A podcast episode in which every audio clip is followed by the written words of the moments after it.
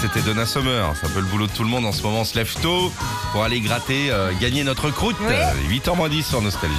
La playlist de Philippe et Sandy sur Nostalgie. Le phénomène 80, euh, en ce moment à écouter à 22h30 chez Guillaume Aubert qui vous raconte l'histoire des grands chanteurs.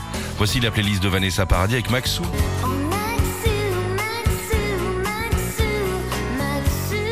À l'époque de la sortie de Maxou, Vanessa continue ses études en même temps que la chanson.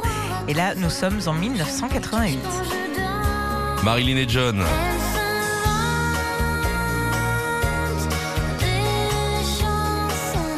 Vanessa a toujours été fan de Marilyn Monroe et c'est pour ça qu'elle a demandé à son auteur de l'époque une chanson sur sa relation d'amour entre Mar- Marilyn et John Fitzgerald Kennedy. Et ce sera son plus grand succès à l'étranger. C'est sûr. Euh, Il y a Tandem également. hein. Cette chanson soit l'une des plus marquantes de Vanessa Paradis à sa sortie en 90, et même si elle a été écrite par euh, Serge Gainsbourg, Tandem ne s'est pas beaucoup vendu. Mais la même année, Vanessa gagne la victoire de la musique de l'artiste de l'année. Ça a pas marché Tandem?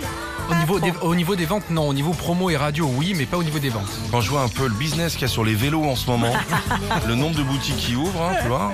Euh, Be My Baby, j'adore ça.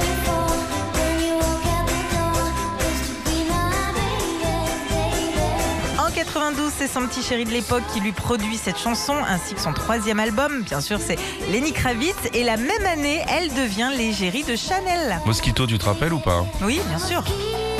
C'est rigolo. Et l'autre?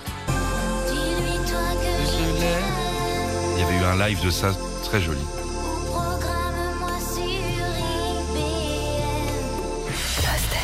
Retrouvez Philippe et Sandy, 6h, 9h sur Nostalgie. Nostalgie.